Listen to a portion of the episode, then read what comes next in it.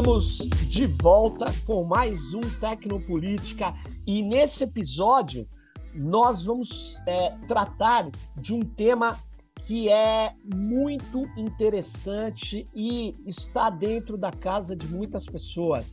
A gente vai tratar dos smart speakers e também vamos falar de um conceito que foi trabalhado muito bem recentemente pelo Daniel Marques, que está aqui comigo. O Daniel, ele é professor da Universidade Federal do Recôncavo da Bahia e ele acaba de defender uma tese de doutorado fenomenal, né, que foi no, no, no programa de pós-graduação da Universidade Federal da Bahia, orientada pelo nosso amigo é, o André Lemos, e o Daniel ele escreveu a tese que tem o nome Privacidade Projetada, Plataformas Digitais e o Sujeito Dado.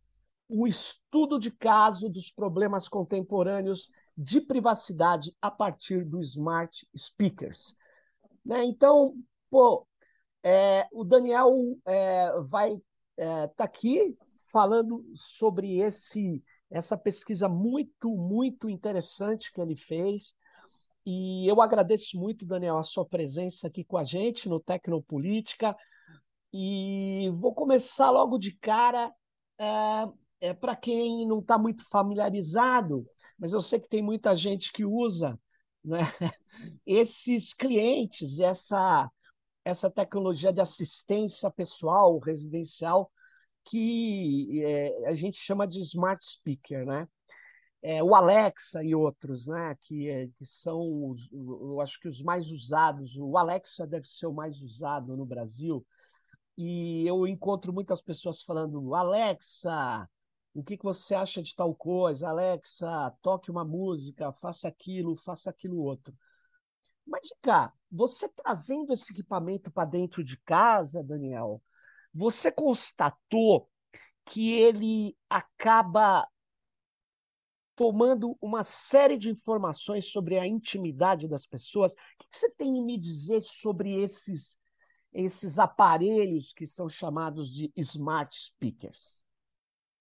Nossa, é... em primeiro lugar, bom, bom, é, bom dia, né? Que a gente está fazendo tarde, agora esse podcast. Também. Ou boa tarde, boa noite. É e agradecer o, o, convite, assim, eu sou é, ouvinte, né, é, telespectador, é, consumidor do, do Tecnopolítica, e é um prazer enorme poder estar aqui a convite do professor Sérgio Amadeu, é, tratando sobre esse tema, que para mim é tão interessante, tão importante, né, é, afinal de contas, foi o tempo da, da, minha tese de doutorado, então é uma coisa que é muito cara para mim.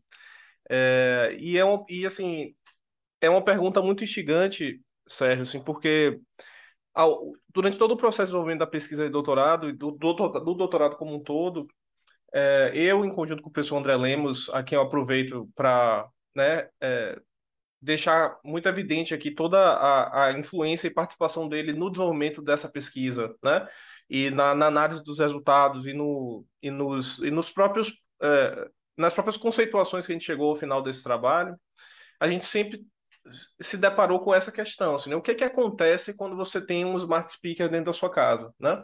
Então, uh, eu acho que antes até de a gente pensar né, de você, do que, que acontece com esses dados que são capturados, com esse processo né, de coleta, de tomada né, de, desses dados, ou dessa intimidade, como você coloca, eu acho que o que é mais importante é a gente pensar que uma, é, o que a gente constatou, na realidade, efetivamente, com a pesquisa de campo, e é que com essa, essa pesquisa, né, e no momento de diálogo com os usuários e com os consumidores, a gente percebeu muito claramente que você tem uma casa antes do speaker e uma casa depois do speaker, né? Olha só. Então, ah. é, então o que é que isso quer dizer assim? O que, isso, o que, é que a gente quer dizer com isso? Que a gente quer dizer é que a adição de um dispositivo desse na casa da pessoa, ela muda é, não só quantitativamente a, a, a, possibilidade dessas plataformas de coletarem dados, ou seja, elas podem agora coletar mais dados, afinal de contas você tem um, um, mais um aparato, né? Então antes você tinha um computador, a Smart TV, os celulares, tablets, console de videogame, etc. E agora você tem o Smart Speaker como um dispositivo novo. Então, além de ser uma quantidade maior de dados, essa adição também produz uma mudança qualitativa no espaço doméstico, no espaço da intimidade, né? Porque agora você tem ali novas capacidades de realização de ação, as tanto ações eh, da, das mais ou menos rebuscadas ou, ou complexas possíveis, né? Como você pedir para Alexa tocar uma música, ou pedir para ela fazer uma brincadeira, ou pedir para ela ligar a luz do seu, do seu quarto. É, tudo isso, é, então a gente tem um, um, digamos assim, uma ideia de casa e uma ideia de sujeito antes e depois do momento em que ele se conecta com esse dispositivo. E isso é muito importante porque ao, no momento em que acontece isso, a gente consegue perceber que a própria noção de, de intimidade e de privacidade, que é o tema central da tese, também vai se ajustando e se modificando de acordo com essa nova realidade, né?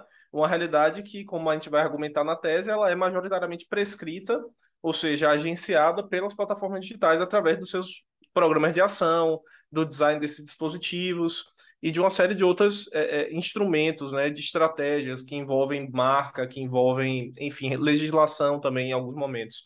Então, acho que é, o que é importante é pensar isso, assim, é, não é só o fato de agora você ter. A gente usou esse, esse, essa analogia no momento da defesa, não é só agora que você ter. Não é, você não só convidou o vampiro para dentro de casa, sabe? Vampiro. Aquela coisa de que você tem que autorizar o vampiro a entrar na sua casa, ele tem que ser convidado. Você não só convidou, como esse vampiro mudou a sua casa. Entendeu? Mudou sua casa, mudou quem você é, mudou a sua ideia do que é íntimo, do que é, íntimo, do que é privado, né? Então isso, isso é uma coisa importante. Isso é muito. É, eu achei uma, uma uma, da, uma descoberta, vou falar assim, né, que você faz na sua tese, que é muito interessante, que é quase que é, essas corporações né, que produzem esses aparatos, a Amazon, a, o Google e outras, né, eles acabam, então, não só criando um aparato, eles criam uma concepção de privacidade que a gente vai incorporar. Isso é muito doido, né? Porque é, na verdade, é, uma análise mais simplista diria: ah, não, eles não estão nem preocupados com isso, não. Mas eles não, têm pelo uma contrário. Preocupação, né? É, é, eu achei isso uma, uma aquisição da é uma descoberta fenomenal que você faz, né? Você joga luz nesse fenômeno, né? Exatamente, assim, é, essa noção de uma concepção de privacidade específica é muito importante, né? Porque assim, a literatura e o campo, né, de pesquisa sobre privacidade e vigilância já tem demonstrado, né, historicamente, e eu acho que principalmente assim, pós é, Google AdSense, que talvez tenha sido a grande virada de é. chave, né, na, nesse, nesse processo, é, que a própria Zuboff fala que é naquele ponto ali que, que nasce a, alguém, né, instala um, um, acende uma lâmpadazinha na cabeça de, de um executivo e fala, putz, tem muito dinheiro aqui, né? É, e o que é que acontece nesse processo é que, assim, é preciso, existe uma incompatibilidade entre o modelo político-econômico dessas plataformas digitais, dessas grandes empresas, dessas big techs, etc. Isso é incompatível com as noções de liberdade e privacidade que a gente tem estabelecidas canonicamente, né? Porque não tem como eles faturarem, não tem como eles colocarem em movimento esse mecanismo, né? Essa máquina de produção de, de coleta de dados, de previsão de comportamentos, de modulação de comportamentos, né? De, de afetação de comportamentos. É, se a gente fosse cumprir, digamos assim, é, de maneira plena ou, ou, mais ou menos satisfatória a forma como a gente gostaria de exercer liberdade e privacidade. Então, o que que acontece? Qual, qual é o pulo do gato que as plataformas, né? O pulo do gato, assim, a engenhosidade é, maléfica ou maquiavélica, de certa forma, que as plataformas fazem, que na, na, na tese eu usei uma expressão que eu gosto muito, assim, eu acho uma palavra muito bonita no português, e eu fiquei muito feliz de poder escrever essa palavra na minha tese de doutorado, que é que é coisas de doutorando, né? Quando tá fazendo a tese de doutorado, a gente fica nessa maluquice. Que é a palavra prestidigitação. O que é, que é prestidigitação? Ah. Prestidigitação é o truque, né? Aquele cara que tá com o baralho e ele faz um truque e você não vê que ele pegou a carta, sabe? Aquele cara que tira a moeda do seu ouvido, aquele cara que, então, né, o, o sleight of hand em, em inglês. Uhum. Então, o que é prestidigitação? É você desviar o foco da pessoa que está sendo alvo daquela ação para você não mostrar para ela onde é que está acontecendo a mágica, né? Então, esse, o, o, truque do mágico é isso. O mágico, ele, ele distrai você porque a mágica está acontecendo em outro lugar, né? Então, você acha que você tem que prestar atenção nas cartas, na mão, etc., e na realidade é a outra mão do cara que está fazendo a mágica e você não está vendo. Então, é o que acontece aqui, né? A gente, o, essa concepção de privacidade que a gente nomeou na tese como privacidade projetada, né? É, ela é um truque, ele, ela é um truque de cartas, ela é um ato de prestidigitação, porque você precisa mostrar, você precisa é, capturar a atenção do consumidor, né, do sujeito, para um ponto, olha, seus dados estão sendo protegidos, a gente tem governança sobre seus dados, né? A gente atende a legislação, a gente atende a LGPD, a gente atende a GDPR, etc, etc.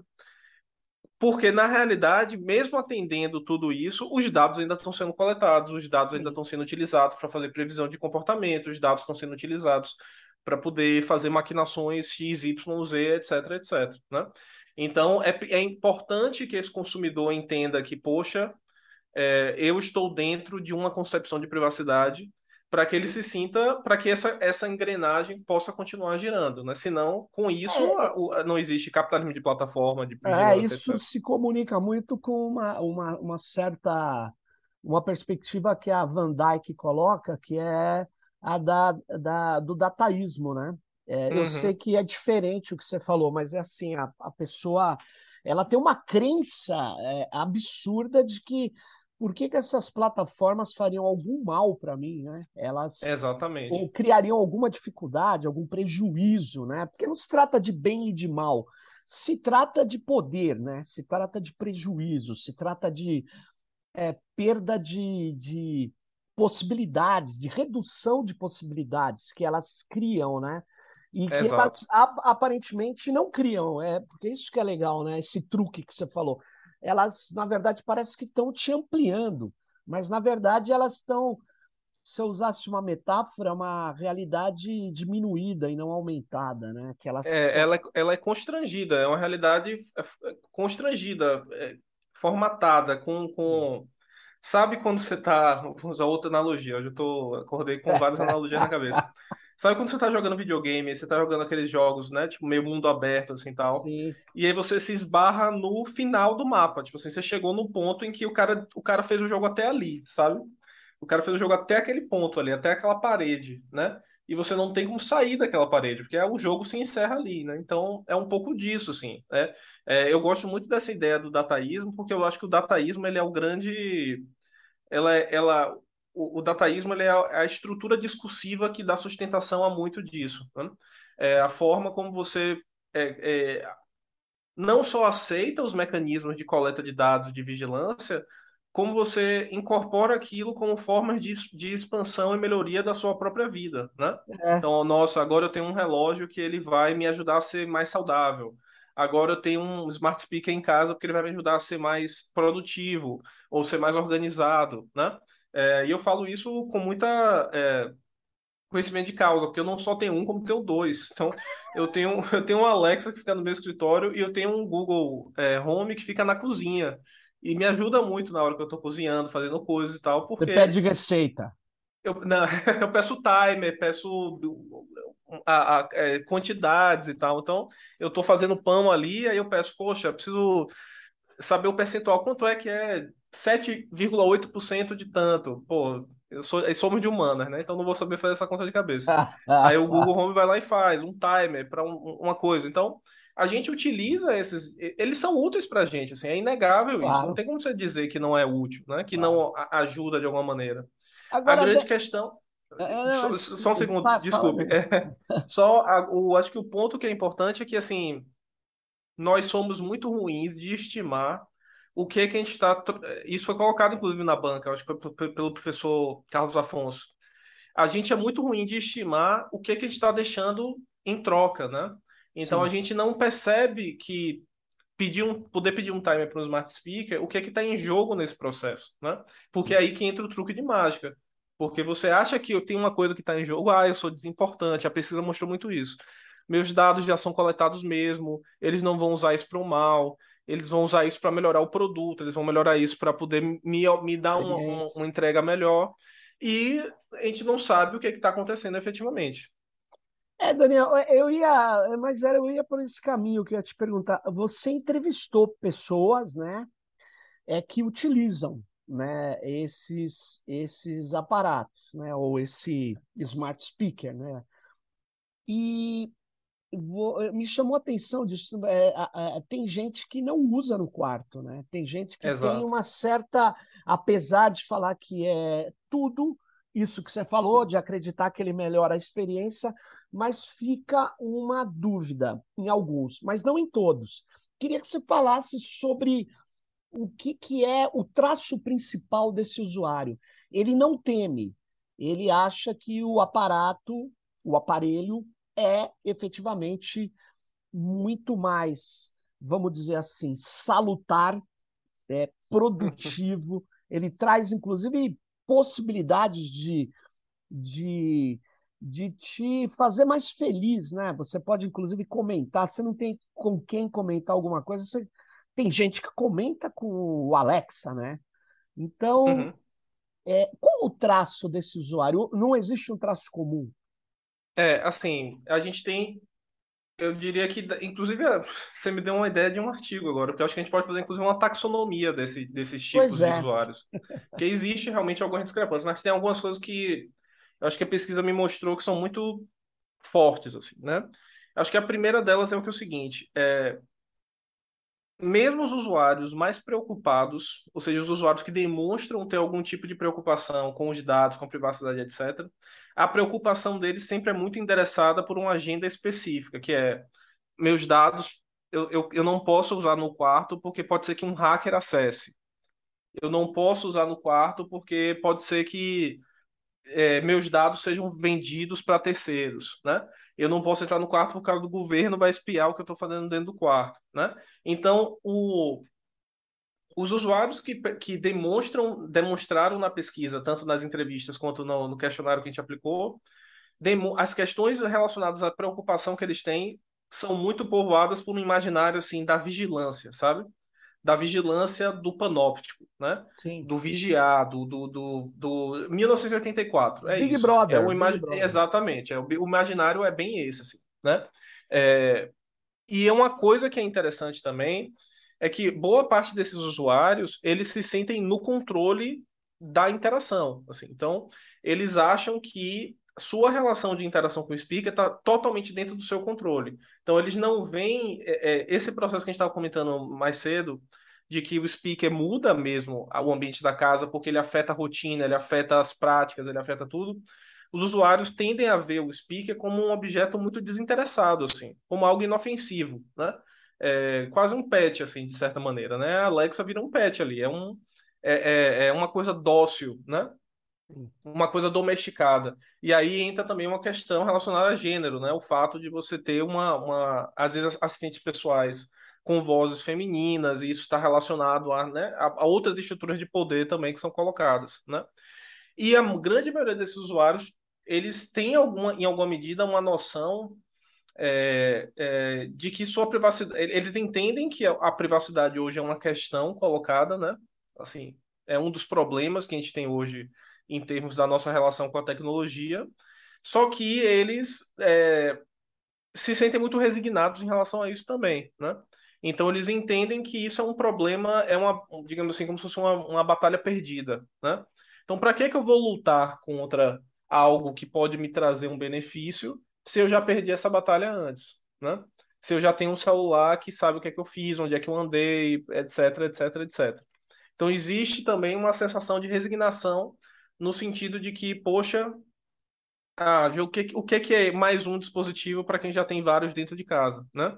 É, uhum. embora seja interessante porque esses que não colocam no quarto, eles demonstram. É, é, eu, eu, fiz um cruzamento de dados que era o seguinte: eu queria ver de que maneira. Eu, eu perguntei para os, os usuários é, se eles sentiam ou não que eles tinham a privacidade ameaçada. E aí uhum. depois eu peguei esse dado e usei como um, um, uma lente para analisar os, como os usuários colocavam o dispositivo na sua casa. Então a gente percebeu que os usuários que sentem que tem a privacidade mais ameaçada colocam é, menos no quarto. E os usuários que não sentem a privacidade ameaçada, ou seja, acham que está tudo bem, colocam mais no quarto. Né? Então, essa própria noção, esse imaginário que essas pessoas têm de, poxa, já estou envolvido num, numa dimensão de vigilância tão pesada e tão avassaladora, esse imaginário entra também nesse processo de, de, de tomada de decisão, né? é, de você vai colocar onde, né? Como é que você vai domesticar esse dispositivo. Então, para alguns usuários, esse dispositivo ele é meio que mais um, um animal selvagem, digamos assim. E para outros, ele é mais um, um, um, animal domesticado mesmo. Assim. Então, é, tem uma diversidade aí dentro da amostra. Mas acho que de maneira, de maneira geral eu diria isso. Agora, uma coisa que no, na, na, sua tese é, chega uma hora, você cita uma patente, porque é, é um recurso que eu uso até para fazer algumas uhum. pesquisas, né? E a patente que você cita, de é, é, é, é assim, eu vou, em português ela seria mais ou menos assim, né? A determinação baseada em voz de características físicas e emocionais de usuários. Bom, para quem não sabe, a patente é um documento que uma empresa ou inventor é, inscreve né, no, no escritório de patentes, que, uma vez aprovada, dá a ele um monopólio sobre o uso dessa tecnologia por 20 anos. E essa patente está lá, é uma patente que está sendo defendida, ou seja, é, é, e é curioso, né? Ela, ela é uma patente que tenta extrair do, sei lá, da voz da pessoa, né? A característica emocional dela. Uhum. Não estou dizendo que a Amazon está fazendo isso, que o Google está fazendo isso, mas eu estou dizendo que tem patente registrada disso e que isso pode estar tá sendo feito. Não estou dizendo que está, mas que pode. E isso coloca uma dimensão, que é o que, para mim, liga com o que você chamou de sujeito dado. Ou seja, quando esse aparato entra na nossa casa do jeito que ele entra, para coletar dados, não só ele melhora a, uma série de performances nossas, né? Mas ele está lá coletando dados, né? Você uhum. até relata um caso nos Estados Unidos, né? onde o cara pede os dados dele, é, que estavam que com smart com uma empresa, é, e o cara, quer dizer, recebe aquela informação. É muita coisa que está sendo coletada das pessoas. Uhum. E tem vários algoritmos né, que estão fazendo análises até de não simplesmente de comportamento, mas tentar chegar mais fundo na pessoa essa pessoa que se tornou um sujeito dado. Tudo tem que se transformar em dado. Então, eu queria que você falasse, você, essa patente, você chega nela por quê exatamente? Porque você viu que isso poderia contribuir para confirmar que vários experimentos, como a professora Fernanda Bruno tem falado no Rio de Janeiro, que essas corporações fazem experimentos que a gente não tem conhecimento, porque são experimentos não tão feitos na academia, né, que estão publicados, que são transparentes, estão feitos com o objetivo de ganhar recursos, ganhar dinheiro, uhum. de lucro. Né? Então, é, é por isso que você, é, é essa patente formaliza, de algum modo, é, essa ideia que nós somos uma torrente de dados cada vez uhum. mais. É, eu acho que essa é uma questão excelente, assim, e eu acho que essa a ideia que a professora Fernanda Bruno coloca, né, do, do de pensar a sociedade de plataformas como um ambiente laboratorial, né, ela usa muito essa expressão do laboratório, é muito fortuita para pensar isso, né, eu acho que é muito produtiva para pensar isso. É, no nosso caso aqui, a, a, a dimensão dessa patente, né, é, então a gente estava no processo de tentar entender né, como é que está desenhado esse cenário e aí a gente chegou nessa patente. Né? E eu acho que essa, essa patente ela se tornou um, um exemplo muito interessante para poder demonstrar né, isso que a gente passou a chamar como sujeito dado. Né? É, e aí também, obviamente, vou aproveitar para, no, de novo, acho que isso nunca é, é demais, é, reforçar né, o, o, papel e a influência do professor André Lemos nesse processo, né, a, a essa percepção, né, e essa sacada do sujeito dado foi muito, né, da, da, da orientação dele, assim, então ele jogou essa bola para mim e aí eu e a gente foi fazendo essa, esse trabalho em conjunto, então eu devo muito a ele, inclusive a própria a própria nomenclatura é, foi ele que, que sugeriu. Sou péssimo com nomes das coisas, então ele foi foi um, um excelente nome. E então o que, é que a gente percebeu, né? É, Então, nessa patente é muito interessante, eu abri ela aqui só para poder é, falar com bastante precisão. Nessa patente você tem a situação de uma moça que ela fala com a Alexa, e aí na, na fala dela, na patente, estão colocadas algumas é, é, características, né, como tosse, é, coriza e tal. E aí a Alexa entende que ela tem algumas características físicas ali que caracterizariam uma gripe, né? E aí a Alexa fala para ela: ah, você não gostaria de pedir um, um, um remédio para gripe? Né? Vai ser entregado em menos de uma hora, né? Aí a pessoa, ah, isso seria ótimo, obrigado. E aí a Alexa faz o, o pedido lá e entrega para a pessoa.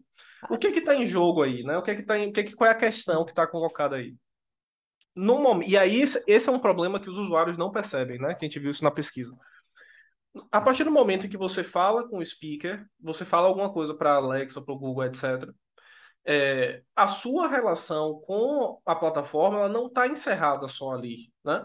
Então você fala alguma coisa, esse dispositivo ele vai pegar o que você falou, vai ler aquilo, né?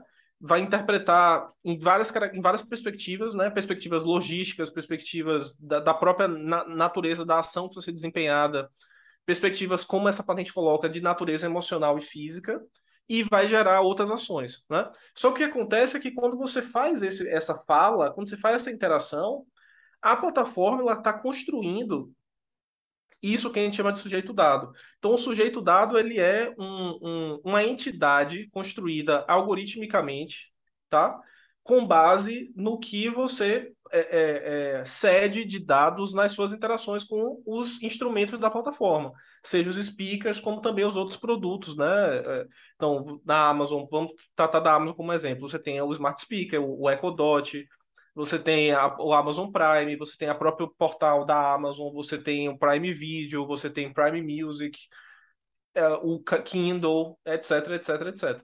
Então, à medida que o usuário vai interagindo com aqueles, com essas coisas, ele vai gerando dados e a plataforma vai formatando um sujeito dado para aquele indivíduo, né? Que é a maneira como a plataforma consegue ler aquele indivíduo. Ele não consegue ler, nos ler enquanto né, indivíduos na gente mesmo, porque ele não está aqui olhando para você, claro. né? E a gente é inescapável. O indivíduo ele não é, ele não consegue ser contido em uma em uma em caixinhas, né? Precisamente. O indivíduo ele é, é, é, é a vida, né? A vida ela é ela é em fluxo e ela é não tem como você conter. Mas o sujeito dado é a estratégia de negócio da plataforma, porque ele precisa ter esse construto para que ele possa agir sobre esse construto, né? E a grande questão que a gente coloca é que nós não somos só o sujeito dado. Então eu, a gente não é só o que a Alexa entende que a gente é, que a Amazon entende que a gente é, mas a gente também é aquilo, né? E aí é a coisa da, da, da, da ideia da, do laboratório, né, que a, a professora Fernanda Bruno desenvolve é muito interessante, porque a gente também é aquilo, logo nós também estamos passíveis aos efeitos dessa experimentação em laboratório, né? Sim. Então a gente não sabe o que é, é, é para a galera que já trabalhou com marketing digital, com mídias digitais, etc, etc. É, eu já tra eu trabalhei com isso por alguns anos e a gente fazia muito teste AB, né? O que é teste AB? Você ia lançar uma campanha e aí você tinha a versão A, a versão B, e aí você colocava aquilo por um tempo para ver o que, que performava melhor com os usuários e aí depois você optava por um pelo outro, né? É, a gente tá so, a gente não, o teste AB eu acho que é a forma mais é, é, simples de explicar isso, porque o teste AB ele é inofensivo, ele é só para saber se a, o, a, o, anúncio A vai vender mais do que o anúncio B. Só que o que essas plataformas estão fazendo são testes AB a níveis globais e de, e de naturezas muito é, da construção da própria realidade. Assim. Então, a, a, sensação que eu tenho é que as plataformas elas fazem teste AB com a realidade em si, com a constituição da vida social e, e com a constituição dos sujeitos.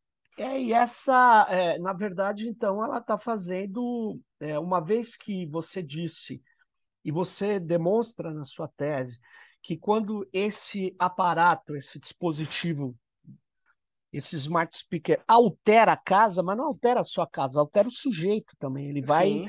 criando uma, vou chamar aqui de performatividade também, vai alterando todo o processo. Então, ele sujeita as pessoas, no sentido de sujeição mesmo. Né? Ele, ele, ele vai. Claro que ele atende as pessoas, né? Ele, claro que ele é bom para muitas coisas, mas ele vai fazendo parte da, da vida, né? É, Exatamente. Será que daqui 10 anos essa pessoa conseguiria habitar uma casa sem ter com um smart speaker para falar? É como o carro, né? O carro não é indispensável para eu viver. Mas vai falar para tirar os carros da cidade. Você não tira. É um aparato sociotécnico que entrou de tal sorte que, por mais que tenha criado um efeito estufa, que tem impactos ambientais dramáticos, ninguém fala, gente, chega, vamos recuar, porque isso não é indispensável na nossa vida. Como não? É indispensável. Agora, se você parar para pensar, ele ajuda muito a gente, os deslocamentos, é, o transporte de coisas leves e pesadas, etc, etc.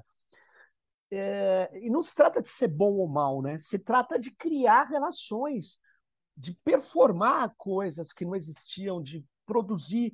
É muito interessante e eu estou pensando que isso vai mudar mesmo.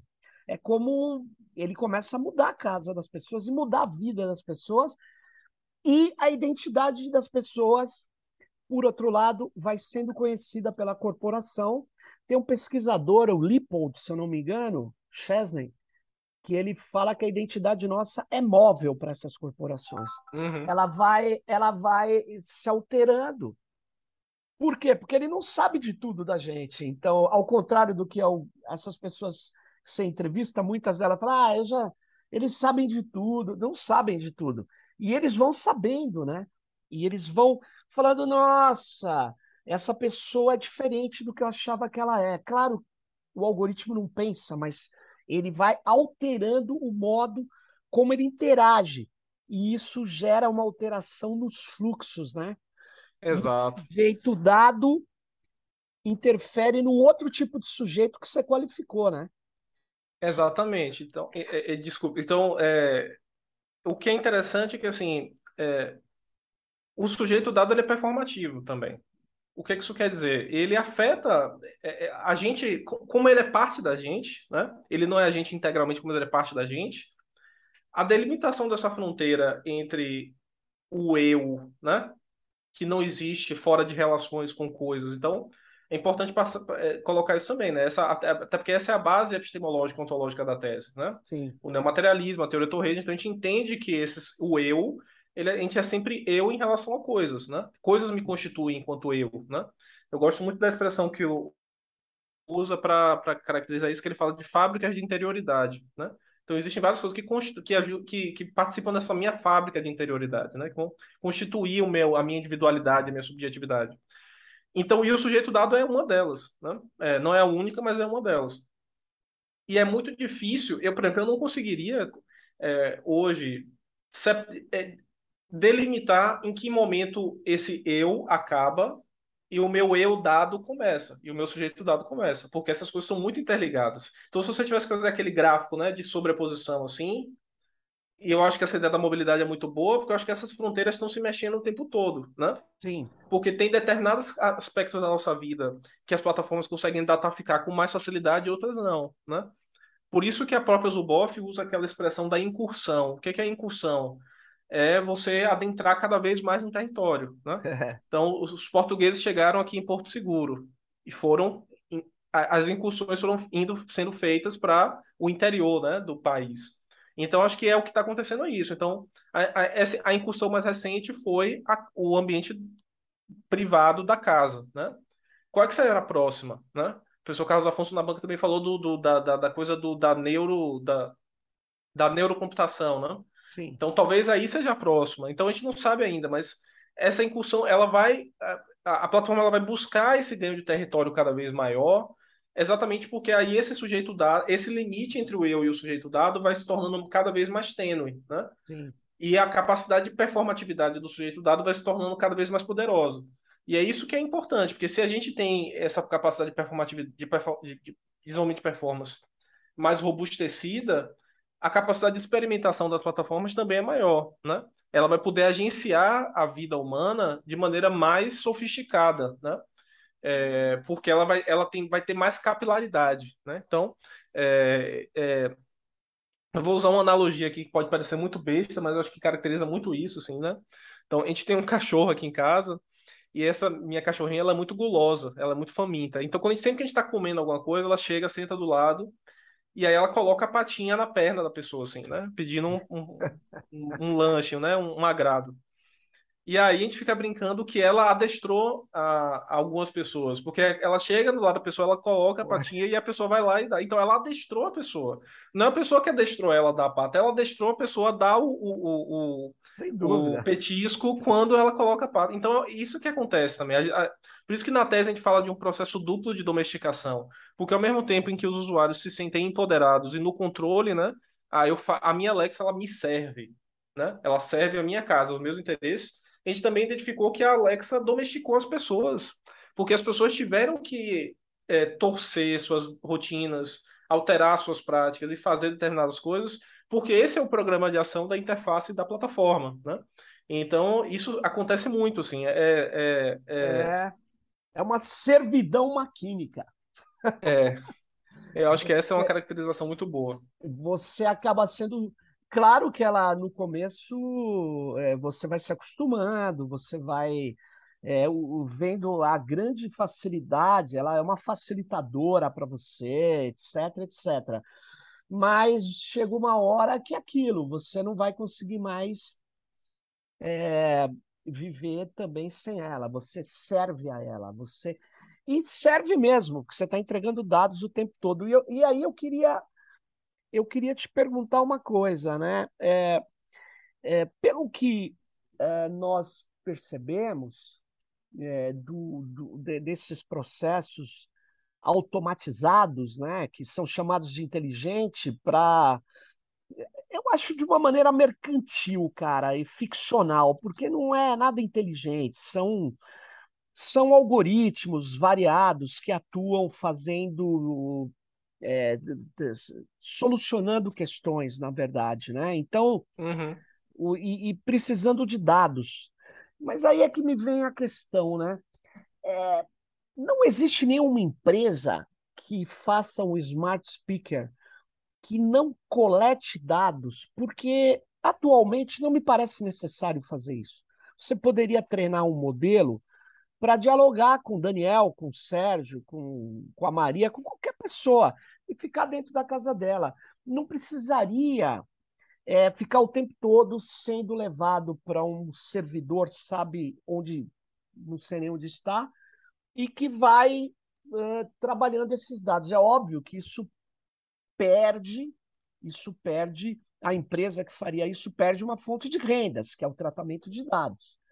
Mas, por outro lado, ela poderia dar uma contribuição muito grande né, a, a, a, essa formatação da privacidade, onde ela diz: olha, gente, eu vou fazer um smart speaker que tem um modelo embarcado no aparelho, que aprende com você, mas os dados não vão embora. Ele, ele tem que ser, sei lá, reforçado a cada ano, não sei. Mas isso é muito possível porque isso é feito na robótica. Isso é feito hum. na robótica de uma outra uhum. forma. Ou seja, o modelo de negócios não é inevitável, é isso que eu, que eu queria te perguntar. Não é inevitável ter que mandar os dados para o Google, para a Amazon, pra, como muitas pessoas acham, não é. A computação não está ligada, é, é que nem o digital. Não, a dataficação não é o caminho inevitável do digital.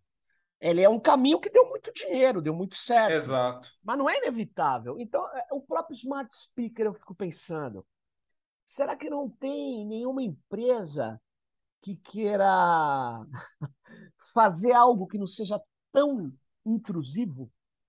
Tem, assim, tem alguns que são open source, inclusive. É, só, só, que aí, só que aí o que que acontece? E aí é, é, é o, o, capital financeiro ele é avassalador, assim. Avassalador. O que, que acontece, Sérgio? É avassalador. Veja, é, nos Estados Unidos, então eu tive o privilégio de fazer uma parte, né, fazer o, período sanduíche do doutorado nos Estados Unidos, é, com o apoio da Fulbright. E, é, velho, nos Estados Unidos, essa realidade, assim, eu acho que a gente aqui no Sul Global, a gente experimenta o colonialismo de dados e o capitalismo de vigilância de uma maneira específica. Quando a gente vai para o norte global, especialmente nos Estados Unidos, você vê a magnitude que é essa coisa, assim, a pervasividade que essas plataformas têm, no tecido social. Então eu andava pelo, pela, pela cidade lá no, no, em, no Wisconsin, Milwaukee, e eram vans da Amazon full time, full time. Eram vans da Amazon passando o tempo todo, deixando caixa na casa das pessoas, fazendo e acontecendo. A Alexa nos Estados Unidos, ela é muito mais poderosa em termos de capacidade de, de, de ação mesmo do que ela aqui. Então, isso aí está envolvido também com o acesso que as plataformas facilitam as coisas. Então, nos Estados Unidos, eu vi promoções que você assinava o Amazon Prime, que era, sei lá, 10 dólares, e você ganhava de brinde a Alexa. Ou pagava 99 centavos de dólar, sabe? Então, é, poxa, por que, que você, você vai recusar uma coisa que é de graça, que vai, em tese, lhe ajudar de alguma maneira, sabe? Então, eu, eu, eu perdi a conta da quantidade de promoções que eu vi, que era assim, compre um headset e ganhe uma Alexa. Compre um, sei lá, qualquer, velho, coisas muito banais, assim, né? Se você comprar isso daqui, você pode pagar mais 2 dólares e você compra o, o speaker, sabe? É, e no Brasil, a Amazon também chegou com uma, com uma, política um pouco mais agressiva, não tão agressiva de preço assim, porque é um, enfim, né, tem as questões tributárias, da, da balança comercial, importação, etc. Mas lá essa é muito agressivo o, o, a estratégia comercial, entendeu? Então, por exemplo, o, o Smart Speaker Open Source mais barato que eu achei esse, tudo bem que ele tem uma telinha, ele custa 400 dólares. Então, assim, você pode pagar 400 dólares no open source, ou você pode receber de graça o da Amazon, entendeu? é, e assim, existe uma diferença, um fator material importante aí, que é 400 dólares.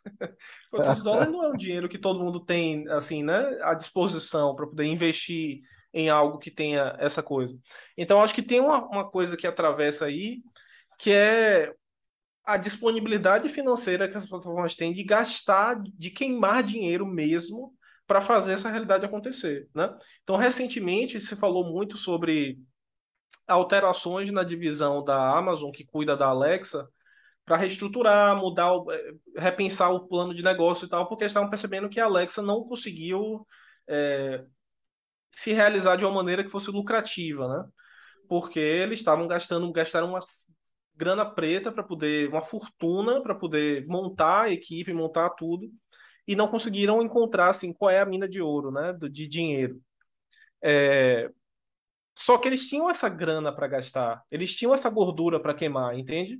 De Sim. dinheiro mesmo para botar e tirar pessoas do negócio. Então a Amazon faz isso constantemente. A Amazon ela prevê onde é que estaria um potencial é, é, concorrente e ela vai lá e tira do mercado, né? Ela faz isso com produto, com, com roupa, ela faz isso com sapato, é sério, ela faz isso, ela vê pequenos produtores, começam uma coisa ali, ela, ó, eu quero comprar, você não quer vender, não, beleza, então vou lançar um aqui igual, meu algoritmo vai privilegiar o da Amazon Basics e o seu vai cair do mercado. Então, é, é, é uma dimensão predatória muito, muito, muito agressiva, assim. Então, eu acho que, sim, existem possibilidades, só que eu acho que as possibilidades não chegam nem a, a, a conseguir entrar na disputa, porque o mercado ele é muito brutalmente dominado por essas empresas. É e claro. aí a gente entra na dimensão do capital mesmo, assim, como um, um fator material incontornável. É, a sua, a sua agora a, a, fala, Daniel, mostra claramente que o, o, esse tipo de tecnologia e de modelo de negócio está no coração dessa expansão capitalista. Né? Nós estamos entrando num terreno é, que é o terreno de, vamos dizer assim, é, não é só da comunicação, não é só do, da, da logística, é o terreno, eu acho que de é, nos colocar é, completamente a, a serviço, estou invertendo também dessas, é, dessas plataformas. A necessidade que a gente vai ter vai ser cada vez maior. Então, é, mas é isso, né? É um poder descomunal, um poder econômico é. descomunal. Essa sua sua fala agora é óbvio, né? Porque se eu tenho uma Alexa e eu posso e eu tenho caminhos muito mais ágeis de solicitar coisas da Amazon, e ela pode fazer isso para ganhar um mercado local, regional ou até nacional, cara, eles vão fazer isso, né? E você, você não está lidando só com processos que são é, voltados à experiência das pessoas, eles são agigantadores de, de dependências, eu não sei. É muito, muito curioso. É, é... E assim, tem uma coisa que para mim me chama muita atenção, que é o seguinte, é, fala-se, né, quando, especialmente assim, naquele discurso da Web 2.0, convergência e tal, sobre a maneira como essas big techs, elas eram bem desmaterializadas, né? Ah, o cara não tem, a Amazon é a maior empresa do setor varejista e ela não tem uma loja. Então a gente ouvia muito esse discurso, né? Ah, a Apple é a empresa que tem o maior é, é, como é valor de mercado e ela o produto dela é algo o Facebook é intangível e tal. Velho, quando você tá lá, a, a presença material da Amazon ela é muito tangível. Ela é muito tangível, porque é isso, você vê as vans o tempo todo. Para que o cara consiga entregar seu produto em menos de oito horas, o trabalhador ele está num estado de precarização estúpido. Né? Então, de, a gente vê muito casos de é, questões trabalhistas envolvendo né, motoristas da Amazon, pessoas que trabalham nos, nos galpões da Amazon. É, você vê a maneira como é, é, essas empresas né, precisam instalar data centers em locais que causam também uma pegada ambiental absurda. absurda. Então, assim, é, é, a gente acho que isso também faz parte desse truque, sabe? Desse truque de mágica, assim, porque às vezes a gente tira, a gente acha que essas coisas existem na nuvem ou existem de maneira desmaterializada, mas que pra, mas para que esse capital financeiro seja exercido, é preciso que exista uma, uma, uma uma orientação material mesmo, aí quase no sentido marxista do, do, do, do que, do que a gente está chamando de é. material, muito radical, assim, é, é, é, eu via na, na, no rosto dos motoristas das vans da Amazon o sofrimento, assim, porque o cara não pode parar, ele não pode parar, porque se ele parar, ele vai ser penalizado, né? O cara não pode fazer uma pausa para ir ao banheiro, né? Então isso é uma coisa enlouquecedora. Você sabe, Daniel, eu estou fazendo um paper, estou escrevendo sobre data centers, né? Localização de dados, tal. E eu começo ele com uma coisa que você estava falando aqui, que eu falo da, da junção entre o neomaterialismo e o materialismo que é do século XIX, que é o materialismo, vamos, vamos, não é unicamente, mas no Marx ocupou um lugar uhum. muito relevante, porque esses materialismos, né, o neomaterialismo e aquele, eles se combinam quanto mais avassaladora é a presença das plataformas nessa mediação digital. É muito mediação no sentido laturniano mesmo, porque não é uhum. é um intermediário, não é uma. Ele é um gerador de, vamos dizer, de efeitos, efeitos múltiplos e, e também sofre efeitos, óbvio, né? Mas ele é um, ele ele está criando é, situações, está criando implicações. Ele não só está transportando coisas que ele não desenvelopa, ele está transportando uhum. e ao mesmo tempo dizendo, ó, você tem que pegar desse jeito, você tem que ser desse, dessa forma. Ou seja, é, é interessante isso, né? Essa questão do o sujeito dado, ele ele ele não é desligado do sujeito, né? Que eu não me lembro o jeito que você nomeou, mas do sujeito uhum. que é aquele que está aqui falando com você. Mas ele está é, criando uma série de, de idas e vindas, né, de vinculações, e que isso vai é, ter implicações individuais e coletivas impressionantes, que a gente não sabe ainda. É, enfim, é, controlar ou, ou, estudar mesmo, né? Porque tem, eu sempre sempre tenho dificuldade, é, eu tenho clara certeza de que o algoritmo é um actante, por exemplo, não inteligente é um actante, e eu tenho também uma certeza da dificuldade de estudar isso por causa que eles são cada vez mais elementos opacos dessas grandes corporações. Então, é, é curioso, né? A nossa, uhum. a nossa situação é de um certo, é, assim, não saber para onde está tá indo, né? Quer é, dizer, e eu acho que imagina, mas não, não, não tem certeza, né? É, e eu acho que tem dois fatores que atrapalham muito isso daí, que é, primeiro, é, o fato de que a gente não. É, a, essas plataformas, além de exercerem esse capital, esse, esse poder né, do capital na própria constituição material do seu funcionamento, eles também exercem um poder político muito grande na, nos elementos de governança, né, nas instâncias Sim. de governança. Então, tem uma série de pessoas hoje dentro do campo do direito discutindo em que medida há ou não uma complacência dos órgãos de regulação, da legislação de regulação, em relação ao lobby que essas plataformas exercem, né?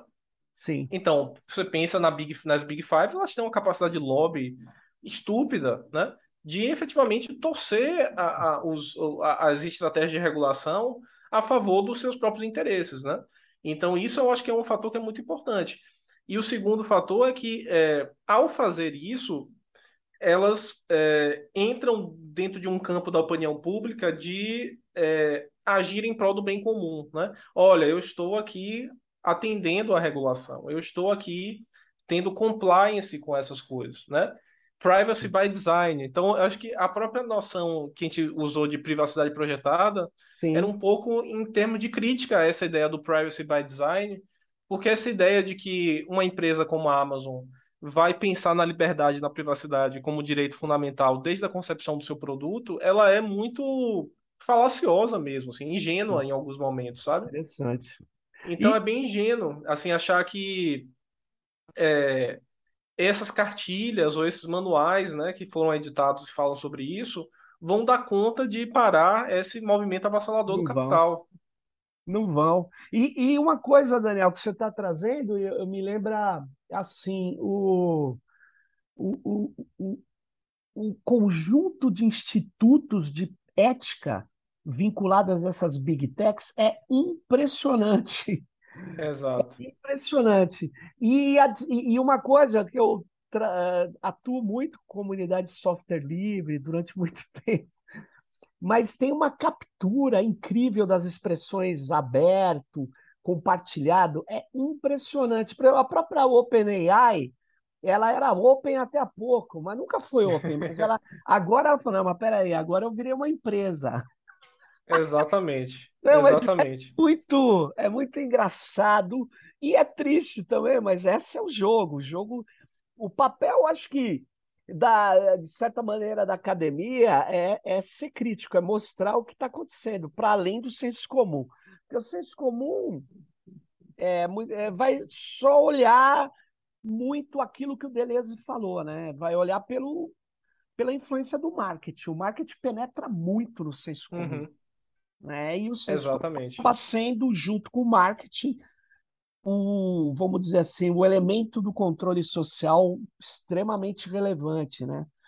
É, eu, eu, concordo. Eu acho que o nosso papel assim é participar do debate público, né? Colocar essas questões. Então, é, eu acho muito interessante, muito bom quando você vê acadêmicos ou pesquisadores participando de é, é como é que fala? De, de, aquelas convocações, né, que acontecem no Senado, no Congresso, isso, audiências públicas, participar dos fóruns em que essas decisões são tomadas, né, a nível federal, a nível internacional, a nível local também porque a gente não pode deixar, assim, é, vai ser sempre uma, uma, um, um, um, cabo de guerra, né?